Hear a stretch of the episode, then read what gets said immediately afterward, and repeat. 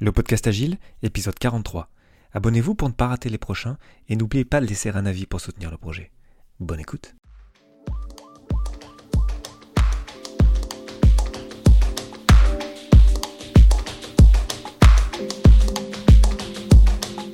Bonjour, bonsoir et bienvenue, vous écoutez le podcast Agile, le podcast qui parle agité en français.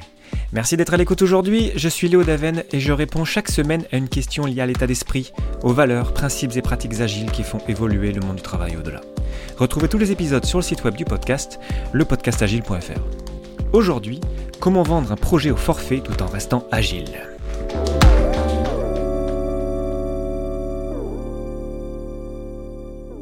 De retour d'Agile Tour Montpellier et d'Agile Tour Aix-Marseille ce lundi 4 et jeudi 7 décembre 2017, j'ai été frappé par le nombre de questions relatives au forfait.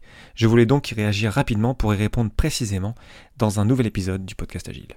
Tout d'abord, comme le dit Claude Aubry sur son blog, le contrat au forfait n'est pas un obstacle à l'introduction de l'agilité. Et c'est un poste qui date de 2008, donc ça fait quand même déjà euh, quasiment 10 ans. Et j'ajouterais même que c'est une belle opportunité d'introduire l'agilité. Pour rappel, un forfait, c'est un objectif de résultat dans un délai avec une enveloppe financière donnée, par opposition à la régie qui est en engagement de moyens. Donc dans un forfait, on fixe les variables de temps et d'argent, ce qui sacrifie par définition le troisième côté du triangle de la gestion de projet, la qualité. Voyons voir comment on peut vendre des projets au forfait tout en restant agile, en délivrant de la valeur et en construisant une relation gagnante-gagnante avec nos clients. Pour commencer, abordons la problématique posée par la question du forfait dans le monde complexe. Le triangle de la gestion de projet, c'est trois variables, ou trois côtés, trois angles, ou trois pointes de ce triangle, peu importe, sur lesquelles on peut jouer dans un projet qu'on aborde de manière classique. Ces trois variables sont le coût, le délai et la qualité. Le truc important à comprendre, c'est qu'on ne peut pas avoir les trois. Un projet peu cher, rapide et de qualité n'a jamais existé et n'existera jamais. Dans la vie réelle, on pourra se retrouver dans les trois cas suivants. Soit un projet est peu cher et rapide mais sera de piètre qualité, ce qu'on paiera de toute façon par la suite en maintenance par exemple. Soit il est peu cher mais il prendra du temps et sera de qualité. Soit il sera cher, sera rapide et de qualité. Et comme je le dis dans l'introduction, dans un forfait, on fixe les variables de temps et d'argent du triangle de la gestion de projet, ce qui sacrifie par définition le troisième coin au côté du triangle, la qualité. Il y a deux problèmes dans cette approche. Le principal problème, c'est que déjà, on vit dans le monde complexe. J'en parle dans l'épisode 25 du podcast Agile, je vous invite à revenir dessus. Et que ces variables vont forcément bouger durant la vie du projet. S'engager là-dessus est donc extrêmement dangereux. Ensuite, deuxième problème avec cette approche, parce qu'on sacrifie la qualité, alors on se ment à nous-mêmes, car on ignore le fait que la maintenance coûte bien plus cher que le développement initial du projet. L'industrie informatique ne s'est pas mise d'accord sur un chiffre magique à propos des coûts d'un projet informatique, mais ce dont je suis sûr, moi, Léo Daven, c'est que la maintenance coûte plus cher que le développement initial.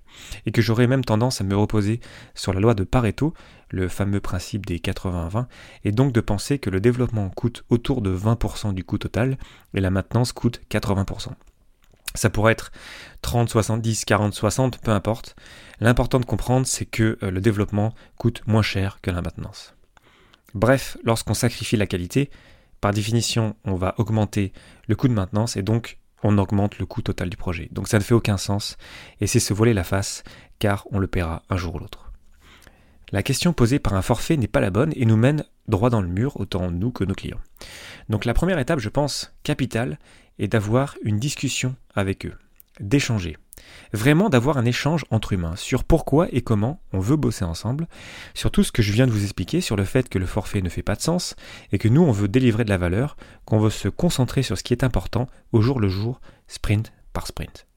Pour cela, on pourra découper le gros contrat en petites itérations, en sprint ou en release. Euh, chez LIP, là où je travaille, on découpe par sprint, donc on a un contrat unique sprint. Et donc, en ce faisant, on se concentre sur la valeur, sur les tâches les plus importantes, on générera de la valeur ajoutée en continu et le client verra bien euh, que ça arrive très vite si on commence un projet dès la première revue de sprint.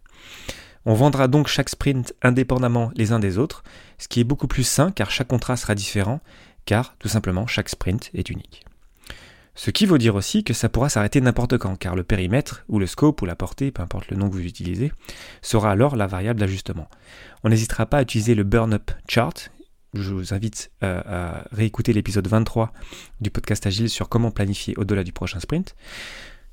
On utilisera le burn-up chart pour nous aider à clarifier quand s'arrêter, généralement lorsque le budget est dépensé. Mais moi, de ce que j'ai vu, parce qu'on continue à générer de la valeur, alors en fait le projet continue et on continue à voir que en fait on dépasse le budget, mais c'est pas ça la question du budget. La question c'est est-ce qu'on génère de la valeur ensemble?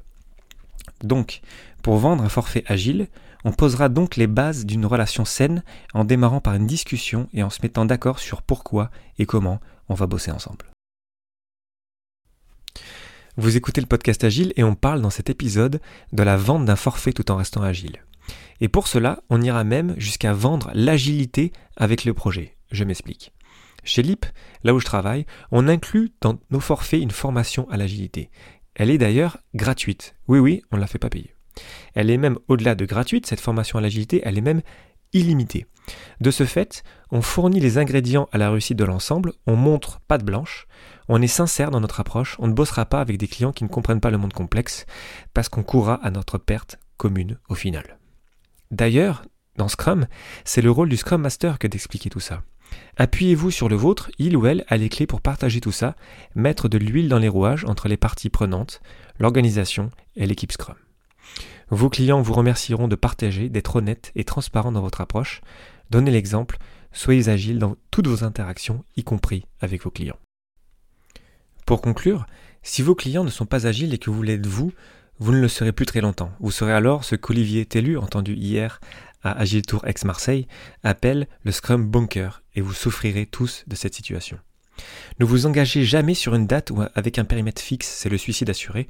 Pour vous, comme pour votre client, personne ne gagnera rien ici. Parce qu'on respecte nos clients, qu'on veut réussir avec eux, alors il nous faut démarrer sur des bases saines, par une ou des discussions pour se comprendre ensemble. La collaboration avec les clients, plus que la négociation contractuelle, nous dit la troisième valeur du manifeste pour le développement agile de logiciels. Je peux vous assurer qu'on peut avoir beaucoup de réussite en vendant des forfaits agiles, je sais que ça, sonne un peu bizarre, et se dire les choses quand ça ne va pas comme prévu, et ça n'ira pas comme prévu de toute façon, car on vit dans le monde complexe.